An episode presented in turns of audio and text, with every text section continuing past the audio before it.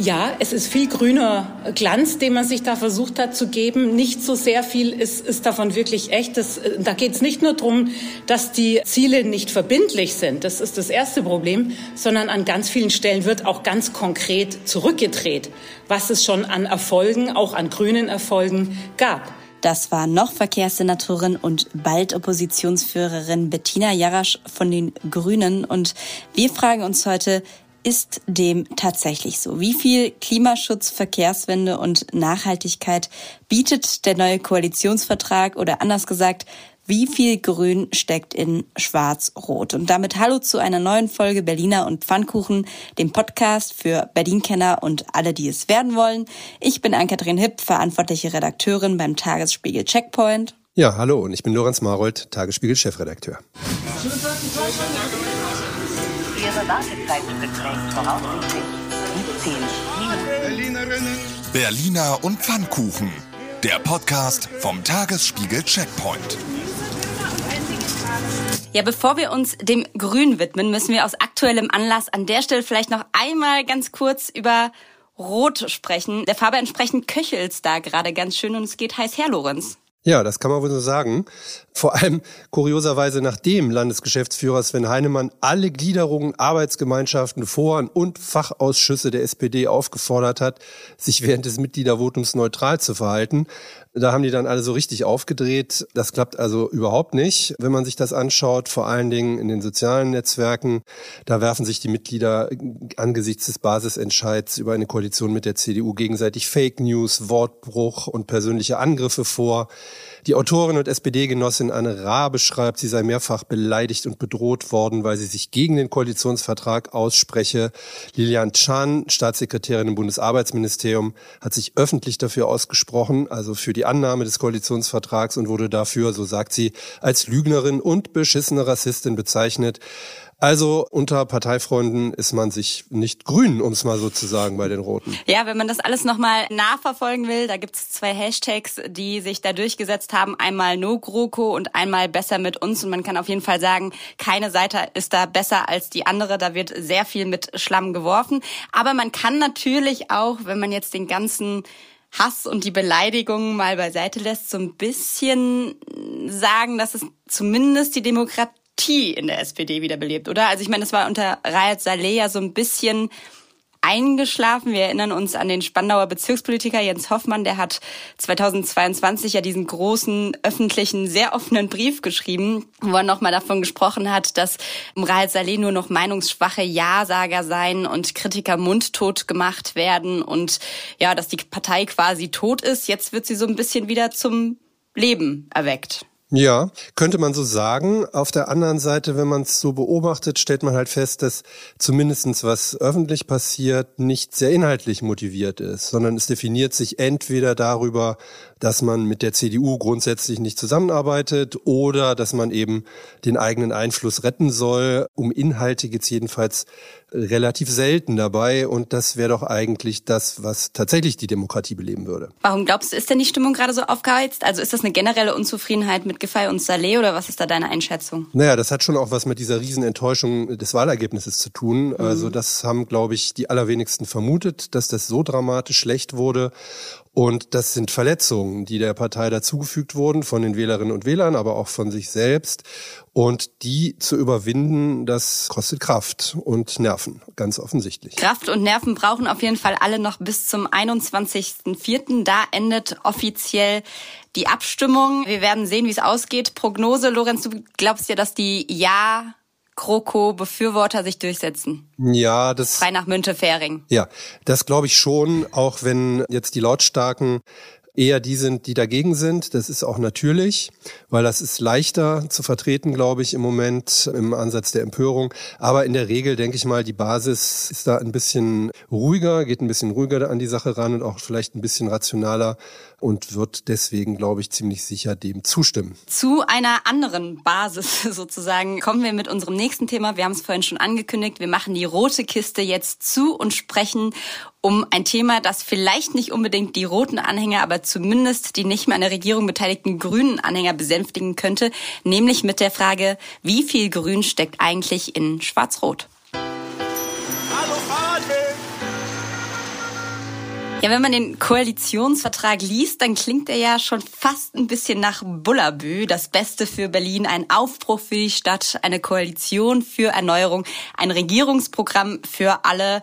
Eigentlich war das doch nicht so richtig der Plan, dieses Bullabü. Ja, ist das Bullabü? Ich meine, das ist ja sowohl Bullabü als auch Manhattan. Da ist ja alles drin. Ne? Das ist ja Dorf und Land und oben und unten und jung und alt.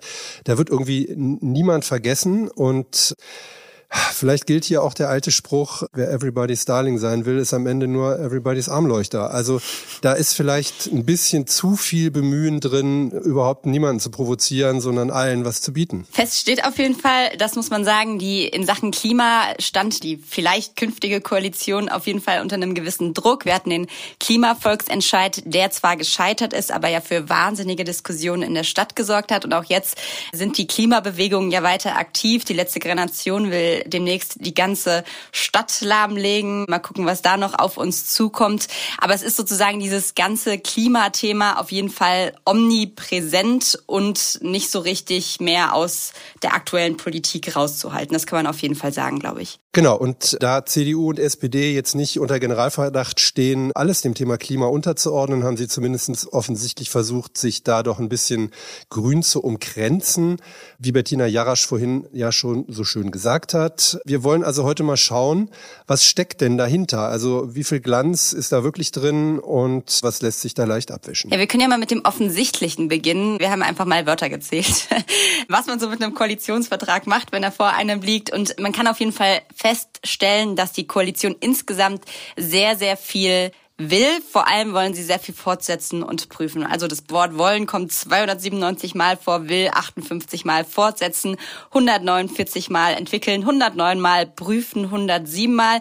Und das gleiche Spiel kann man nach Belieben mit Wörtern fortsetzen, die, ich sag mal, einen grünen Anstrich so ein bisschen haben. Ja, grün, also wirklich nur grün, kommt 25 Mal immerhin vor. Nachhaltig 58 Mal. Das Wort Klima taucht 91 Mal auf. Energie 72 Mal. ÖPNV 11 Mal. Fahrrad siebenmal und, Ann-Kathrin, wie oft kommt das Wort Auto im Koalitionsvertrag von CDU und SPD vor? ja, wir haben uns tatsächlich sehr gewundert und mehrmals gesucht. Es kommt tatsächlich nie vor. Also einmal kommt Autobahndreieck vor und einmal, das muss man der Vollständigkeit halber sagen, kommt das Wort Kraftfahrzeuge vor. Aber ansonsten ist da tatsächlich Niente und damit würde ich sagen, Klimacheck erledigt. Feierabend für heute. Nein, also im Ernst, wir wollten eigentlich äh, ChatGTP die restliche Arbeit machen, haben uns dann aber, weil die Datenmenge doch relativ groß ist, dafür entschieden, das in der klassischen Variante zu machen und uns letztlich, wie man so schön sagt, durch den Koalitionsvertrag gewühlt, damit ihr es nicht müsst. Und das Wichtigste und Plakativste zuerst, CDU und SPD streben an, den Klimaschutz als Staatsziel in der Berliner Verfassung zu verankern. Das klingt erstmal glänzend, ändert aber wahrscheinlich im Wesentlichen nicht allzu viel. Nee, und ist auch tatsächlich auch nicht neu. Das stand als Zielvorgabe genau so schon im rot-grün-roten Koalitionsvertrag. Und dazu werden wir später auch nochmal kommen. Das zieht sich so ein bisschen durch diesen ganzen Koalitionsvertrag tatsächlich durch, dass da viel Copy und Pasted wurde, obwohl die Regierung ausgetauscht wurde. Ja, aber neu reingeschrieben wurde etwas ganz, ganz Großes, nämlich der künftige Senat will ein Sondervermögen von bis zu 10 Milliarden Euro für den Klimaschutz bereitstellen. Das ist das größte Paket dieser Art eines deutschen Bundeslandes und Berlin zählt ja bekanntermaßen zu den kleinsten. Und damit soll dann erreicht werden, dass die Klimaziele in Berlin nicht wie bisher vorgesehen erst 2045, sondern schon Ende der 2030er Jahre erreicht werden. Dazu hören wir an dieser Stelle eine der Mitverhandlerinnen der Dachgruppe und möglicherweise künftige ja, was auch immer Senatorin. Jedenfalls ist sie im Gespräch, dem nächsten Senat anzugehören. Das ist Kansel Kieseltepe, die durchaus sagt, dass der Klimavolksentscheid auf diese Entscheidung einen Einfluss hatte. Natürlich hatte das einen Einfluss und äh, der Klimaschutz beschäftigt ja auch viele, viele Menschen, mich auch und viele Verhandlerinnen und Verhandler auch. Ähm, und das ist auch eine Antwort äh, auf äh, den Volksentscheid Klimavolksentscheid, dieses Sondervermögen einzurichten. Unser Punkt war es festzuhalten, dass wir noch engagiert, also Berlin ist sowieso engagiert gewesen bisher, auch mit dem äh, Berliner Klimaschutzgesetz, aber wir wollen jetzt noch engagierter vorangehen und deutlich vor 2045 klimaneutral werden in Berlin. Und dazu haben wir äh, dieses Sondervermögen, äh, das es jetzt mit der neuen Regierung dann einzurichten gilt.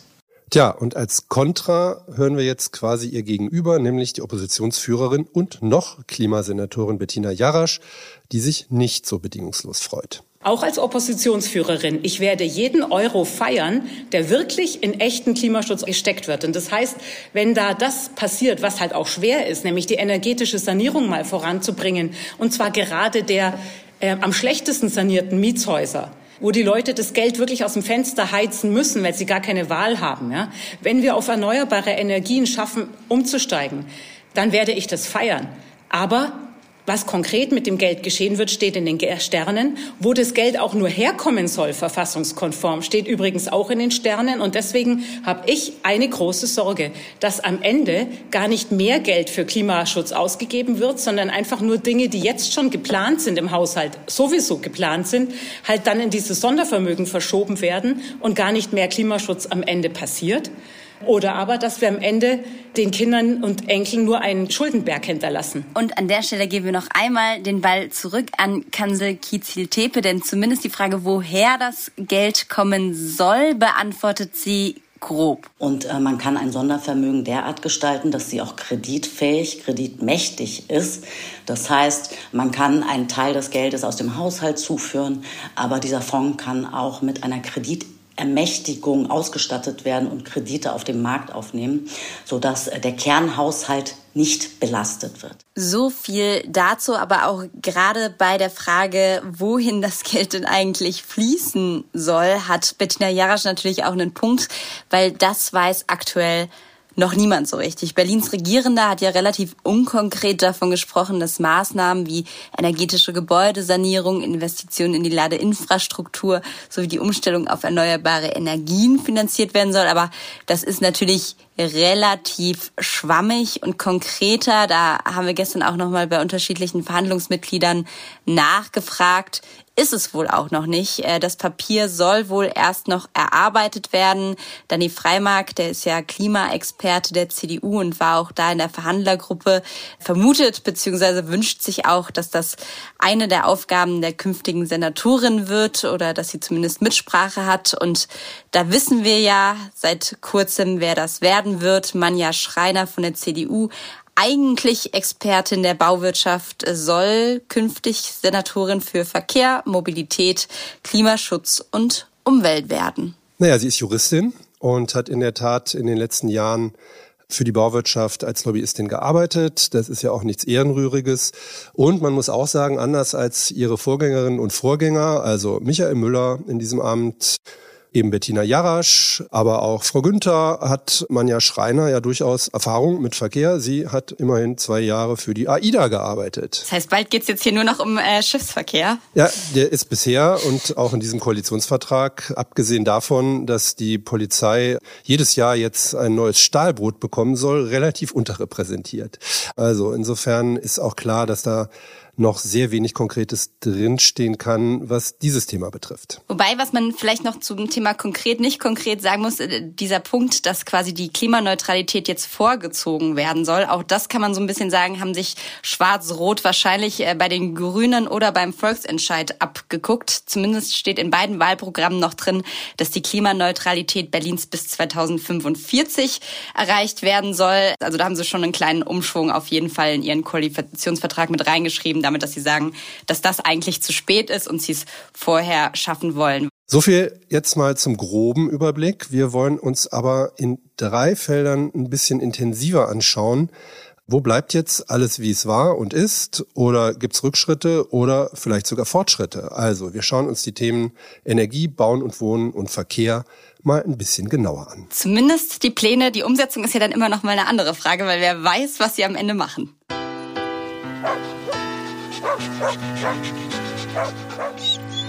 Also starten wir vielleicht einfach mal mit dem Thema Energie und da muss man wirklich sagen, bleibt viel, wie es ist. Also da sind wir wieder bei dem Copy-Paste. Das kann man gut oder schlecht finden. Letztlich ist ja, sage ich mal, Politik auch immer was, was nicht nur innerhalb einer Legislaturperiode geschehen muss. Insofern macht es ja auch durchaus Sinn, dass da Dinge fortgesetzt werden. Ein Punkt, und das ist ein wesentlicher, ist der Rückkauf der GASAG und des Fernwärmenetzes von Vattenfall. Das soll fortgesetzt werden. Da laufen die Verhandlungen ja bereits auch schon. Da gab es in den letzten Tagen nochmal die Meldungen. Äh, Vattenfall-Chefin will ja eigentlich nur die Fernwärme verkaufen, was aus Berliner Sicht aber überhaupt keinen Sinn ergibt. Insofern, da sind gerade plus minus zwei Milliarden, die der Senat auf den Tisch gelegt haben soll. Das ist auch schon finanziert durch den alten Senat und das will man auf jeden Fall weiterhin abwickeln. Auch weitergehen soll es mit dem Ausbau der erneuerbaren Energien, also Wasserstoff, Solarenergie, Windkraft auf Dächern. Das Thema Windmühlen äh, spielt keine große Rolle im Koalitionsvertrag. Das ist ja auch ein Thema, das schon in der vergangenen Koalition umstritten war. Immerhin, und da lehnen sie sich auch an das bestehende Gesetz an, 0,5 Prozent der Berliner Landesfläche soll aufgrund des sogenannten, hat sich wahrscheinlich auch Franziska Giffey ausgedacht, äh, Wind an Land Gesetz ausgewiesen werden. Das heißt. Nein, dann hieß es ja guter Wind Guter Wind an gutes Landgesetz. Guter Wind an gutes Landgesetz. Äh, naja, es soll auf jeden Fall 0,5 Prozent dieser Berliner Landesflächen ausgewiesen werden und auch da will die künftige Koalition dran festhalten und, Zitat, ambitioniert ermöglichen, dass das umgesetzt wird. Was man auch möglichst umsetzen will, ist der Kohleausstieg aus den Berliner Kraftwerken. Der soll bis 2030 umgesetzt werden. Ist interessant, dass da steht möglichst, weil eigentlich sagen ja alle Studien und eigentlich ist es auch schon relativ fest, dass das bis dahin passieren soll. Ne? Das sind so kleine Worte, die dann da irgendwie nochmal reingeschmuggelt werden, wo man nicht so genau weiß, was heißt das denn jetzt eigentlich, dass das möglichst passieren soll. Ja, also große Koalition, ganz viele kleine Notausstiegstürchen, die da eingebastelt wurden. Vielleicht nochmal zur Erinnerung, es gibt ja aktuell noch zwei Kohleheizkraftwerke, nämlich Reuter West und das Biomasseheizkraftwerk Moabit von Vattenfall. Es wurde eine Machbarkeitsstudie beauftragt mit drei Transformationsszenarien. Die Studie soll zeigen, dass der Kohleausstieg in allen drei Transformationsszenarien bis spätestens 2030 technisch machbar ist, möglichst, wie es so schön heißt. Ja, und jetzt vielleicht noch ein Punkt, der sowohl die Fernwärme als auch den Kohleausstieg mittelbar betrifft, der es nicht in den Koalitionsvertrag geschafft hat, und zwar ein fixer Zeitpunkt, wann die Fernwärme komplett auf erneuerbare Energien umgestellt werden oder umgestellt sein muss. Die Grünen haben sich da in ihrem Wahlprogramm festgelegt und das Jahr 2035 genannt. Schwarz-Rot bleibt da eher vage. Die sagen, es muss passieren, aber sie sagen nicht, wann das passieren muss. Und ich sage mal, es ist auch noch ein relativ langer Way to go. Also knapp 15 Prozent der Fernwärme stammt aktuell aus Steinkohle, 77 Prozent sind es ungefähr aus Erdgas. Also da ist tatsächlich fossil noch sehr, sehr präsent. Damit kommen wir zum zweiten Teil unseres konkreten Checks, nämlich zum Thema Bauen und Wohnen. Ja, vielleicht kann man gleich zum Beginn, weil das ja auch so ein bisschen noch mit erneuerbaren Energien zusammenhängt, sagen, dass sie am Masterplan Solar City festhalten. Das heißt, es sollen 25 Prozent der Berliner Stromerzeugung so schnell wie möglich aus Solar kommen. Auch da der aktuelle Realitätscheck. Aktuell sind es gerade mal 1,7 Prozent des Stromverbrauchs. Auch da ist noch ein relativ langer Weg zu gehen. Und auch da muss man vielleicht noch einmal kurz sagen, haben Sie ein kleines Schwächelchen, sage ich mal, eingebaut, weil vorher war klar, dass man diese 25 Prozent möglichst bis 2035 erreichen will.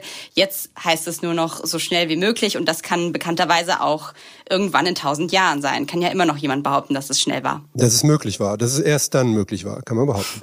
Ja. Dass es erst dann möglich war, genau. Kommen wir zu den Dachflächen auf öffentlichen Gebäuden. Da heißt es, geeignete Dachflächen auf öffentlichen Gebäuden werden in einen gesamtstädtischen Installationsplan für Solaranlagen aufgenommen. Ja, das war tatsächlich ursprünglich mal eine grüne Forderung.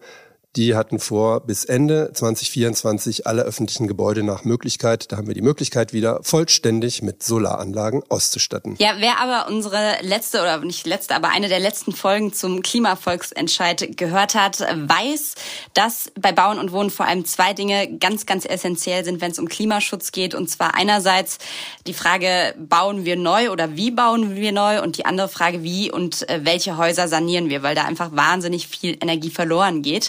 Der Senat hat sich ja wieder darauf bekannt, dass man lieber umbauen und sanieren statt abreißen und neu bauen will. Das heißt, das ist schon mal priorisiert. Insgesamt soll es, das ist witzigerweise wieder das utopische Ziel, was auch schon Rot-Grün-Rot hatte, 20.000 neue Wohnungen im Jahr geben, die neu gebaut werden. Lorenz, warum zur Hölle haben Sie sich davon nicht verabschiedet? Es ist absolut klar, dass das niemals, völlig jetzt unabhängig vom Klimaschutz, niemals erreicht werden kann. Wir hatten, glaube ich, in den letzten Jahren immer so 16.000 bis 18.000, die maximal gebaut werden. Trotzdem schreibt man dieses utopische Ziel wieder und wieder und wieder rein. Tja, die machen es jetzt nämlich. Wir werden also sehen. die machen, ach das, ach das war der Punkt. Die machen es jetzt einfach. Kennst du schon aus Regierungskreisen? Den Podcast der Bundesregierung? Hier erfährst du, wie man sich die Arbeit der Bundesregierung vorstellen muss. Wir schauen, nein, wir hören in den Maschinenraum. Wie werden Entscheidungen getroffen? Und warum so und nicht anders? Themen, Ereignisse, Termine, Alltägliches. Über all das reden wir in Aus Regierungskreisen. Jetzt reinhören, überall da, wo es Podcasts gibt. Sie machen es auch nachhaltig, wie wir jetzt gehört haben. Dazu hören wir nochmal Kansel Kizil-Tepe. Beim Bauen geht es natürlich um nachhaltiges Bauen. Äh, wir haben festgehalten, ähm, dass wir Kompensationsmöglichkeiten bei Versiegelung, also wenn gebaut wird, wird ja versiegelt, äh, dass dann Kompensation, Ausgleichsflächen geschaffen werden. Das Berliner Ökokonto ist ähm, ja bekannt ähm, und das soll eben nicht belastet werden, sondern es geht um nachhaltiges, klimagerechtes Bauen auch. Vielleicht einmal noch kurz reingeschoben, weil auch diese Versiegelung, von der sie da spricht, auch da hat die Koalition wieder einen kleinen Rückschritt gemacht. Vorher hieß es nämlich im Koalitionsvertrag, dass es ab spätestens 2030 eine Netto-Null-Versiegelung geben muss. Das heißt, dass es quasi even ist. Sobald was neu versiegelt wird, wird irgendwo anders was entsiegelt. Und jetzt steht im Koalitionsvertrag nur noch, dass eine Netto-Null-Versiegelung angestrebt wird. Es soll insgesamt auf jeden Fall klimaneutral gebaut werden, idealerweise mit Holz zum Beispiel und nachhaltig mit nachhaltigen Bauprodukten und Baustoffen. Dass das wichtig ist, sieht man daran, dass Gebäude 44 Prozent des gesamten CO2-Ausstoßes in Berlin ausmachen. Kein anderes Handlungsfeld ist so wichtig wie das klimagerechte Bauen. Genau, ich glaube, wir hatten auch bei dieser äh, Folge zum Klimavolksentscheid vielleicht einmal dazu noch kurz der Rückblick rausgesucht. Bis ein Einfamilienhaus aus Beton und Stein gebaut ist, wird so viel CO2 freigesetzt, wie in den nächsten 30 Jahren gebraucht wird, um es zu beheizen. Das heißt einfach, dass das essentiell ist, dass man da besser und nachhaltiger baut. Ähm, aber wir können ja noch mal zu dem anderen Punkt kommen, nämlich sanieren. Das ist der andere riesen, riesengroße Baustein, weil bisher ungefähr fast so selten wie das Auto im Wort im Koalitionsvertrag vorkommt. So selten sind Häuser in Berlin saniert. Ein Prozent ist es aktuell, die energieeffizient sind und auch da muss was getan werden. Das wissen alle. Bisher passiert ist da trotzdem relativ wenig. Mathe mit dem Checkpoint. Wie viele Häuser unter 100 in einer Straße sind damit bereits energiesaniert? Eins. Eins, richtig, eins von 100 Häusern. Da ist noch eine Menge, Menge zu tun für die Koalition. Ja, die Koalition, die haben sich ja jetzt, das ist interessant, das ist auch nochmal was anderes im Gegensatz zur vorherigen Koalition, das Ziel gesetzt, sogenannte Worst Performing Buildings zu erfassen und zu priorisieren. Das heißt, Geld und Fachkräfte, von dem es ja beiden nur begrenzt gibt, sage ich mal, sollen vor allem auf die Häuser angesetzt werden, die richtig, richtig schlechte CO2-Bilanz haben. Und das ist tatsächlich auch ein Ansatz, der einigermaßen erforscht und als gelungen angesehen wird. Und damit kommen wir zum Thema Verkehr. Wir wollen ein mobiles und nachhaltiges Berlin, heißt es im Koalitionsvertrag. Und Unsere Mobilitätspolitik setzt auf ein Miteinander und nicht auf ein Gegeneinander. Amen. Schön. Amen. Alle miteinander, keiner gegen keinen und alle möglichst nachhaltig. Ja, die Frage ist ja tatsächlich bei der Verkehrsgeschichte, Raum ist ja immer begrenzt. Insofern muss man immer gucken, wie man den Raum verteilt. Und da haben wir uns eine erste Einschätzung von Andreas Knie geholt. Er ist Mobilitäts- und Verkehrsforscher an der TU. Er hat sich den Koalitionsvertrag von Schwarz-Rot durchgelesen und er sagt dazu Folgendes. Man muss dazu sagen, dass das Auto 80 Prozent der Verkehrsfläche okkupiert. Also um im internationalen Standard zu bleiben, muss dem Auto der Platz genommen werden, den das Auto auch so nicht mehr haben kann, um eine funktionierende Stadt zu entwickeln. Insgesamt muss der Verkehr auf der Oberfläche, also der Straße, muss neu organisiert werden und da müssen Fußgehende und Fahrradfahrende einfach mehr Platz haben. Und da tut sich diese Koalition gerade in dieser ja, wir würden schon sagen, Gretchenfrage sehr, sehr schwer und möchte da eigentlich keine klare Position beziehen. Gucken wir uns noch mal genauer an, was wurde denn übernommen von der neuen Koalition, von dem, was schon gab. Das ist das Konzept temporärer Spielstraßen. Das soll evaluiert und in ein berlinweites Verfahren zur Einrichtung neuer temporärer Spielstraßen implementiert werden. Das heißt also in Wohngebieten eine Verkehrsberuhigung und eine Verringerung des Durchgangsverkehrs zu erreichen. Das ist durchaus als Ziel geblieben. Das ist interessant, weil das ja eigentlich auch eine grüne Initiative ist. Also gerade diese Kiezblocks und diese Verkehrsberuhigung, dass sie das mit reingenommen haben, ist eigentlich, würde ich sagen, weder klassisch CDU, auch nicht richtig klassisch SPD. Also das ähm, haben sie doch mehr oder minder abgeschrieben von den Grünen. Ist das wirklich so? Also ist denn ich sag mal so, auf einer Straße zu leben, auf die man treten kann, ohne dass man sofort überfahren wird, eine grüne Idee oder ist das vielleicht was zutiefst Menschliches? Willst du mich jetzt fragen, wie viel Menschliches in CDU und SPD steckt? Also ich glaube, gerade in Sachen Spielen äh, weiß ich auf jeden Fall, dass im SPD-Wahlprogramm drin stand, dass sie vor allem die Spielplätze instand setzen wollen. Also auch das kann man ja sozusagen als Flächen ausweiten.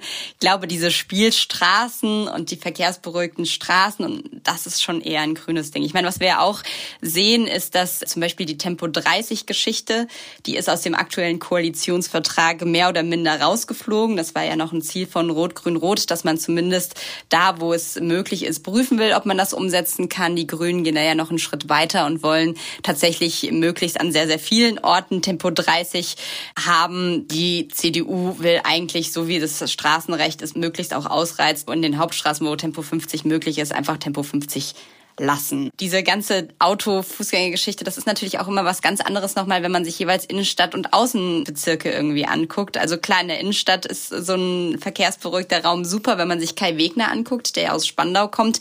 Der wird ohne sein Auto wahrscheinlich schwer zum Roten Rathaus gelangen. Ganz ja. pragmatisch. Man kann es machen, aber jeder, der es schon mal aus der Ecke versucht hat, weiß, wie ewig das dauert mit Umsteigen und so weiter. Aber da kommen wir zu dem Thema, das ja auch ganz eng damit zusammenhängt, nämlich dem Thema öffentlicher Personennahverkehr und dem Takt, in dem dieser fährt.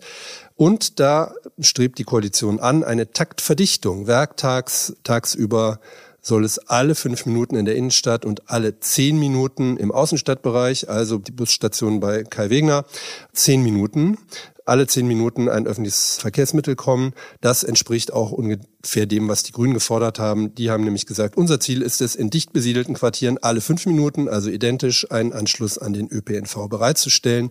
In weniger dicht besiedelten Gebieten alle zehn Minuten. Also das ist quasi sehr, sehr grün, was da in Schwarz-Rot steht. Ansonsten, wenn wir bei den Sachen bleiben, die sozusagen fortgesetzt werden aus dem alten Koalitionsvertrag, dann kann man auf jeden Fall sagen, dass bei der S-Bahn alle geplanten Strecken fortgesetzt werden. Also sei es jetzt die Siemensbahn Jungfernheide-Gartenfeld oder auch die S75. Und auch bei dem Ausbau der U-Bahn hält man an allen Linien fest. Man will sogar noch darüber hinausgehen, was so ein bisschen ja die einen als Rückschritt auch wieder sehen. Da ist ja die, die große Debatte immer Straßenbahn versus U-Bahn. Die Grünen sagen, sie wollen grundsätzlich die Straßenbahn gegenüber anderen Verkehrsmitteln priorisieren. Der neue Senat will die Straßenbahnpläne lieber nochmal überprüfen und gucken, ob das Sinn macht und dafür die neuen U-Bahnen bauen. Also zum Beispiel die U2 nach Französisch Buchholz ist da eine Option, die U3 nach Falkenberg, die U6 nach Lichtenrade etc. pp. Also da sollen zehn U-Bahn-Strecken nochmal geprüft werden. Und das ist ja aufgrund der Dauer und der Bauweise durchaus umstritten, kann man, glaube ich, so sagen. Ja, das ist richtig und das ist ja auch ein Projekt für viele Jahrzehnte. Das ist nichts, was eine schnelle Entlastung bringt. Also was ja gebraucht wird, gerade wenn man Kiezblocks schaffen will, also wenn man Orte in der Innenstadt schaffen will, durch die keine Autos fahren, setzt ein Verdrängungseffekt natürlich ein. Das heißt, die umliegenden Straßen werden noch mehr belastet, es sei denn, man bietet eben tatsächlich konkret öffentlichen Personennahverkehr an und das dauert bei einer U-Bahn eben sehr viel länger als bei einem Bus oder einer Straßenbahn. Dazu hören wir auch noch mal eine Einschätzung unseres Experten Andreas Knie, den Mobilitäts- und Verkehrsforscher von der TU. Das wird sehr, sehr lange dauern und es wird sehr, sehr teuer werden. Mal von den ökologischen Folgen ganz abzusehen. Und das ist natürlich jetzt eine alte Westberliner Bautradition fort, denn äh, CDU und SPD konnten sich immer leicht darauf verständigen, U-Bahn zu bauen, weil dann hat man was für die Bauindustrie getan. Und man kriegt den Verkehr auf unter die Straße und hat dann mehr Platz für die Autos auf der Straße. Das war immer der Joint Venture sozusagen zwischen CDU und SPD. Und den brauchen wir heute so nicht mehr, den können wir gar nicht mehr brauchen, weil, wie gesagt, U-Bahn viel zu lange dauern. Auch wir sehen es ja gerade in der, in der jetzigen Kanzlerlinie, die auch kein Mensch mehr brauchte. Man sieht es jetzt an den Fahrgastzahlen, sind katastrophal niedrig. Dafür war dann der äh, Boulevard unter den Linden ja nahezu Jahrzehnte tot und hat sich bis heute nicht wieder erholt. Ich glaube auch die Kanzler-U-Bahn ist ein ganz schlechtes Beispiel, um neue U-Bahnen zu promoten. Das ist in der Tat so ewig lange Dauerbaustelle. Und aber schon von Anfang an ist ja darüber diskutiert worden, dass man eigentlich dort ja auch oberhalb einen guten Verkehr hat. Und das ist leider so, dass das als Totschlagargument benutzt wird, um eben dort, wo es tatsächlich sinnvoll ist, äh, nämlich in den Entwicklungsgebieten außerhalb des Innenstadtbereichs, die Menschen auch tatsächlich äh, schneller in die Stadt und wieder rauszubringen, auch auf U-Bahn, also Schnellbahn setzen muss. Sonst funktioniert das nicht. Das sieht man an anderen großen Städten wie in London, wo eben sehr viele Menschen sehr viel mehr pendeln als in Berlin.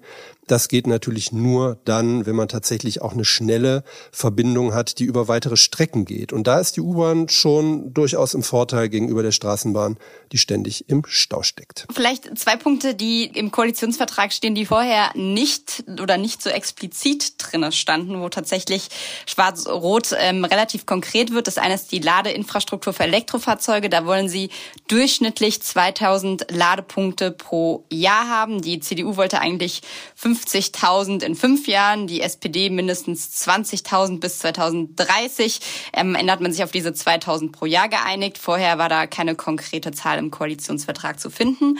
Und noch eine konkrete Zahl, die es vorher nicht gab. Sie wollen perspektivisch 10.000 Abstellplätze für Kraftfahrzeuge und Fahrräder schaffen. Wo bei mir direkt die Frage aufgeplappt ist, ja, in welchem Verhältnis denn? Also sind das jetzt 9.999 für Kraftfahrzeuge und eins für Fahrrad oder umgekehrt? Steht nicht drin. Das steht nicht drin. Aber interessant ist natürlich auch, dass das Thema Ladeinfrastruktur für E-Fahrzeuge, das sind ja dann in erster Linie Autos, natürlich auch wieder bedeutet, wenn es mehr Möglichkeiten für Ladeinfrastruktur für Autos gibt, für E-Autos gibt, wird es wahrscheinlich auch schwieriger werden, weniger Autos in der Stadt zu haben, weil die Leute steigen dann einfach auf ein E-Auto um.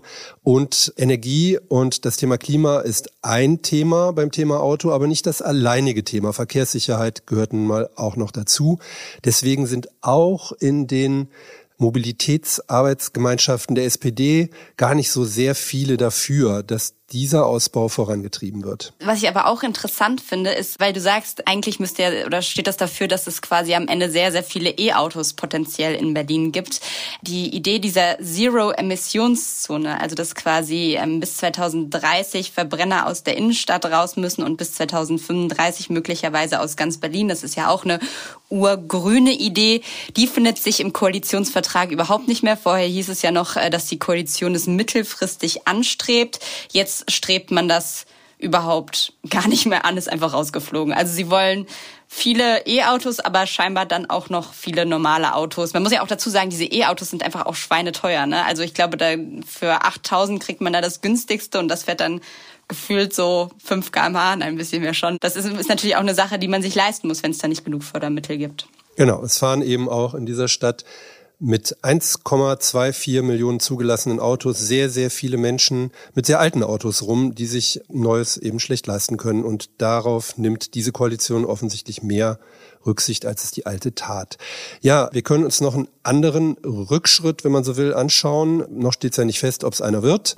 Aber nachdem Berlin als erstes deutsches Bundesland im Mobilitätsgesetz 2018 festgelegt hat, den ÖPNV und den Fuß- und Radverkehr vorrangig zu behandeln, fängt es jetzt an, dass die neue Koalition da schon so ein bisschen dran rumsägt. Also geprüft werden soll beispielsweise die Mindestbreite der Radwege. Die ist ja sehr, sehr opulent ausgefallen im Mobilitätsgesetz.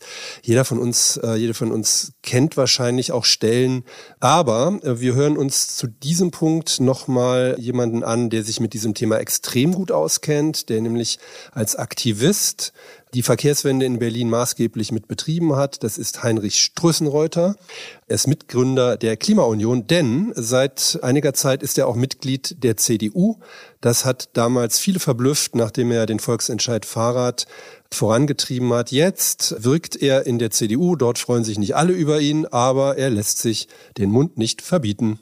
Und wo ich mich definitiv einmischen werde beim Thema Weiterentwicklung äh, Mobilitätsgesetz. Und unter anderem habe ich da die schöne Formulierung gelesen, dass man nochmal die Mindestbreite überprüfen wolle. Und da dachte ich, da steht es bestimmt von Parkstreifen, weil die werden ja auch immer größer, immer breiter wegen dicken, fetten SUVs. Nee, da steht nicht Parkstreifen, die überprüft werden sollen, ob man die kleiner machen kann, sondern äh, Radstreifen. Und da frage ich mich, wenn man jetzt wirklich einen guten Verkehr, ein gutes Miteinander für alle in der Stadt haben will und wir jetzt so einen Berufspendler im Anzug, der wirklich schnell von A nach B kommen muss, der sicher eine alte Dame auf dem Fahrrad überholen muss, da brauchen wir halt die 2,30 Meter.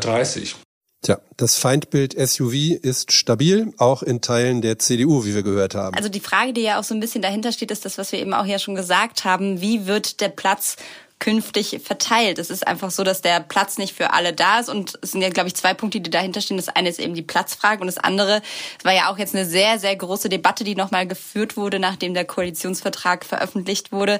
Die Frage, was ist aus dem Ziel Vision Zero? Das sagt ja, dass man im Prinzip keine Toten im Straßenverkehr haben will. Bis jetzt wurde das jedes Jahr gerissen, aber man möchte das natürlich einhalten. Offiziell wollen das auch CDU und SPD, aber man kann sich natürlich fragen, wie passt das zusammen, wenn man man dieses Ziel offiziell in den Koalitionsvertrag reinschreibt, aber dann eben sowas wie die Fahrradwege wieder letztlich verkleinert, was natürlich zu mehr Unsicherheit führt. Widersprüche gehören zur Politik dazu. Das sehen wir auch am Thema Breite der Radwege. Ja, und da wir in diesem Podcast, in dieser Folge uns ja anschauen wollen, wie viel Grün steckt in Schwarz-Rot, schauen wir uns nochmal an, was die Grünen wollten, was definitiv hier nicht passieren wird. Da geht es zum einen um die Anzahl der Stellplätze. Da hatten die Grünen ja vor, diese in den nächsten zehn Jahren halbieren zu wollen und die Flächen umzuwidmen, also zu entsiegeln oder sonst was damit zu machen. Auch nicht reingekommen, das ist ja ganz interessant, da haben sie sich gar nicht zu verhalten in dem Koalitionsvertrag, ist der weitere Ausbau der A100. Den hatten die Grünen natürlich vehement abgelehnt. Das haben sie jetzt so ein bisschen auf den Bund einfach abgeschoben, ne? Offensichtlich hat man sich bei der CDU nicht durchsetzen können und bei der SPD war man sich nicht einig, weil bei der SPD gibt's ja beide Meinungen. Deswegen haben wir gesagt, in der Koalition, wir hören mal, was der Bund dazu sagt, wohl wissend, dass der Bund eigentlich schon klar gesagt hat, was er will, nämlich der Bund ist in diesem Fall ja nicht die Ampelkoalition, sondern der FDP-Bundesauspuffminister Volker Wissing und der will die A100 verlängern. Aber diese, diese ganze Autobahngeschichte ist eigentlich eine perfekte Überleitung zu ähm, nochmal Mobilitätsforscher Andreas Knie.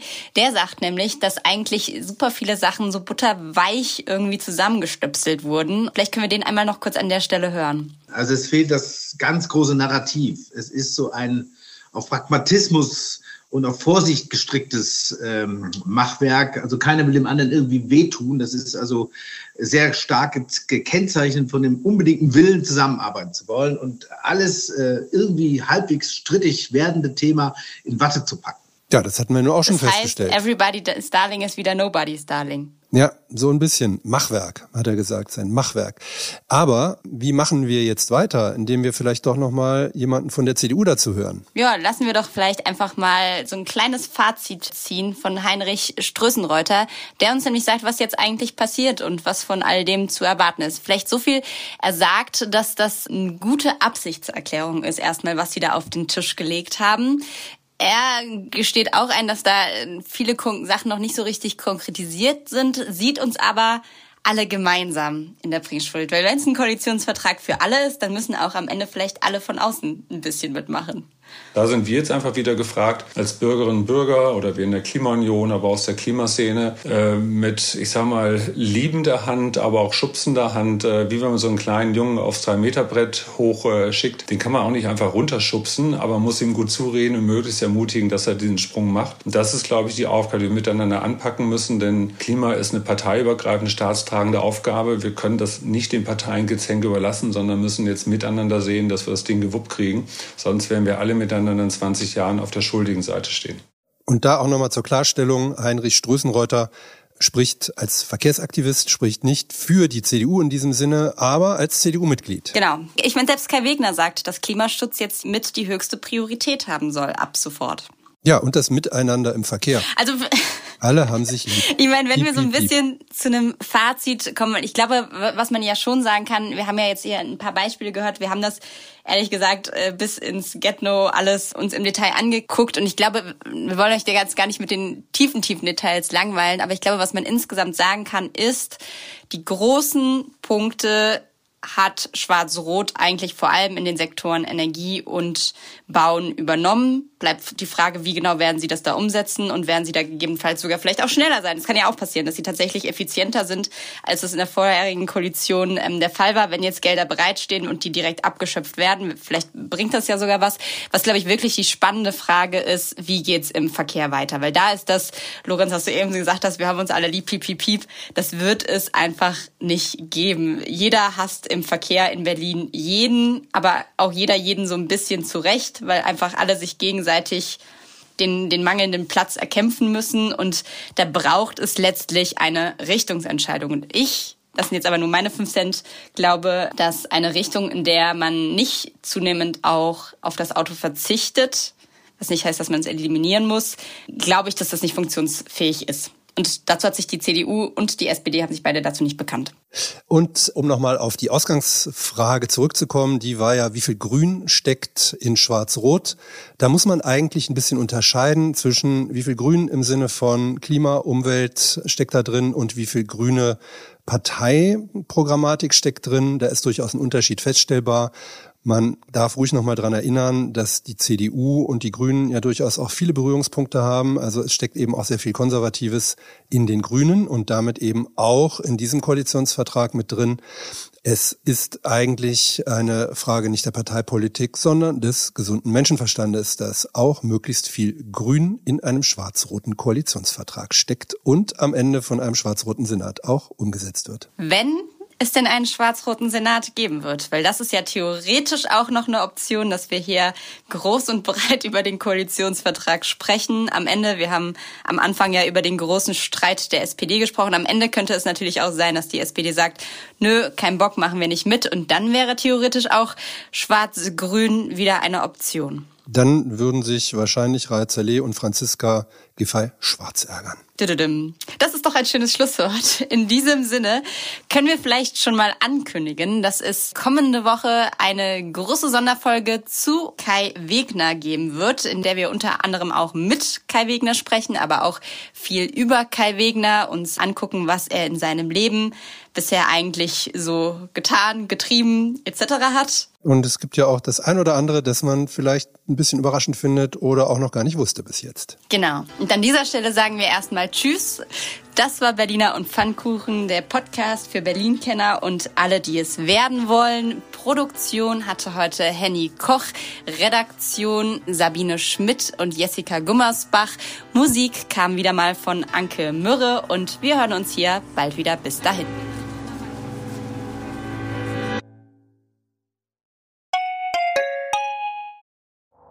Herzlich willkommen zu Tatort Berlin, dem True Crime Podcast des Tagesspiegels. Ich bin Sebastian Leber. Und ich heiße Katja Füchsel. Es geht um Körperverletzung, um Entführung, aber auch um Mord und Totschlag.